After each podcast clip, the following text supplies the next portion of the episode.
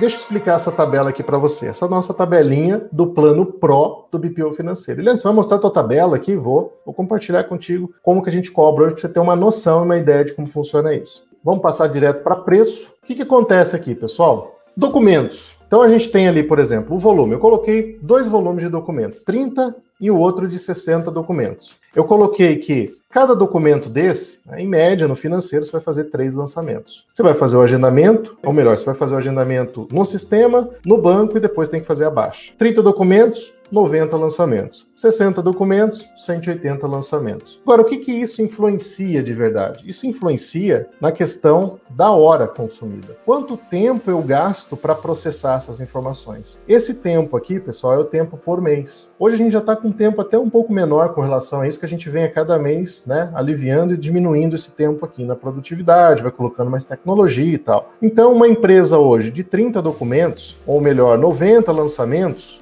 a gente gasta aqui na tabela 6 horas mês para processar essa empresa. Regra geral, eu coloquei para você porque assim, grande parte das empresas que você vai prestar o serviço, empresas de serviço, pequenas, consultórios, né, que pode ser o seu foco de atuação, ela vai ficar aqui nessa casa de 60 documentos. 180 lançamentos, 12 horas consumidas por mês para você fazer o trabalho. Quantas empresas, Eliandro, um colaborador consegue fazer? Nesse perfil aqui, pode fazer até 20 empresas. Nesse perfil perfil aqui 10, 12 empresas por colaborador. Ou seja, você que está aí, você pode fazer aí de repente sozinho, cuidando aí de 10, 12 empresas aí na tua casa, trabalhando onde você quiser e conseguindo ter uma receita aí que eu acredito que seja interessante. Você conseguir aí 17 mil, 13 mil reais, em média aí 15 mil reais por mês fazendo esse trabalho aqui. Com isso, a gente comparou aqui para você também o valor mensal tem aqui um valor hoje de R$ 1.330 para desenvolver esse trabalho. Lembrando que o nosso ticket médio hoje né, é de R$ 1.500, que a gente consegue agregar outros serviços também,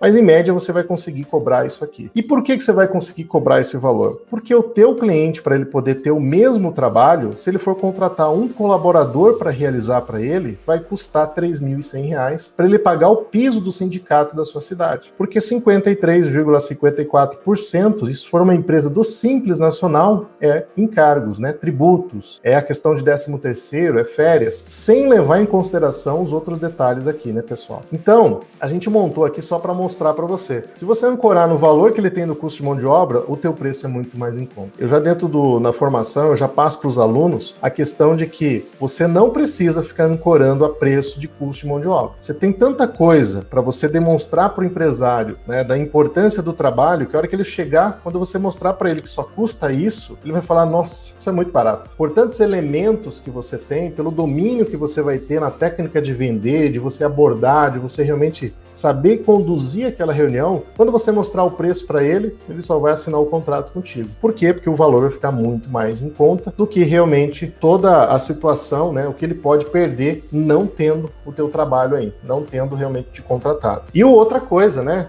levando em consideração o tempo que ele gasta, né, o tempo que ele se envolve, vai contratar um profissional para poder fazer esse trabalho. Né? A gente tem uma tabela, a tabela vai, vai evoluindo aqui, claro, a gente entrega todo esse material aí para os alunos lá da formação e tal, a tabelinha, os cálculos, as estratégias e por aí vai. E aí, a partir daqui, você pode montar teu plano de BPO, né? Você já pode sair com um plano. Bem, cliente, olha, até 30 documentos eu cobro tanto, até 60 documentos eu cobro isso. E isso, pessoal, ainda muda de região para região. Falando aqui, a gente está em Curitiba, eu sei que São Paulo e Rio os preços são maiores, outros estados o preço fica próximo da gente. Então, depende muito de região para região. Eu vejo, tem gente falando, ah, mas aqui tem gente que que vende a 600, tem gente que coloca 500. Pessoal, não se compara, né, ao trabalho que você vai oferecer para o empresário. É aquela história, quem está fazendo? É você. O que, que você está resolvendo para ele? Se você realmente domina a habilidade de se conectar à dor, de mostrar para ele que você vai colocar dinheiro no bolso dele, e para colocar dinheiro no bolso dele, ele vai te pagar 890, vai te pagar 1.330,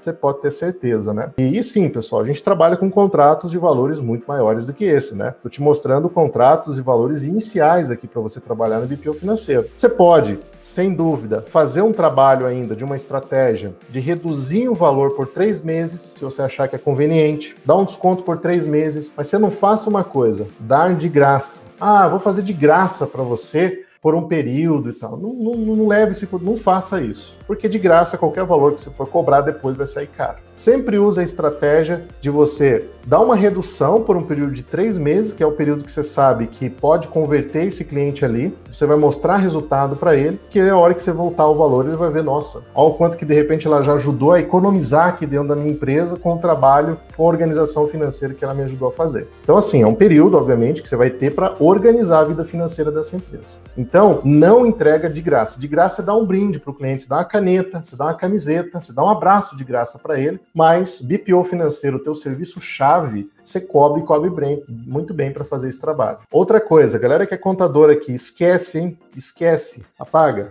Pague esse valor que você tem ancorado aí na contabilidade. Porque assim, o que, que vai acontecer a partir daqui? Você vai ter lá um serviço, enquanto você tem ali aquela mesma empresa te pagando duzentão para fazer a contabilidade, não é porque você quer, é porque é o que o mercado está pagando mesmo. Esquece isso. BPO financeiro que a gente vai te pagar muito mais. Eu digo isso, pessoal, sou contador e digo isso infelizmente. Existe toda uma, uma ancestralidade nessa origem dessa questão da contabilidade aí que é difícil da gente conseguir realmente mudar esse negócio aí. Agora, quando eu conecto o trabalho de BPO financeiro, agregando valor, mais o meu serviço contábil, eu já saio de 890, coloco ali mais o duzentão que chega, falo, cliente, vou fazer o mesmo preço que o concorrente está fazendo na contabilidade. Mas o BPO, o cliente não tem referência. Qual é a referência que ele tem do preço do BPO financeiro? Ele não tem essa, essa referência de preço. É o preço que ele tem, é o preço que o funcionário dele custa para fazer o trabalho. Então, acaba sendo diferente essa questão. Então, pessoal, só para mostrar para vocês aí né, a oportunidade que vocês têm de ganho trabalhando de repente dentro da casa de vocês. Muitos aí nem precisa estruturar, não precisa ter um,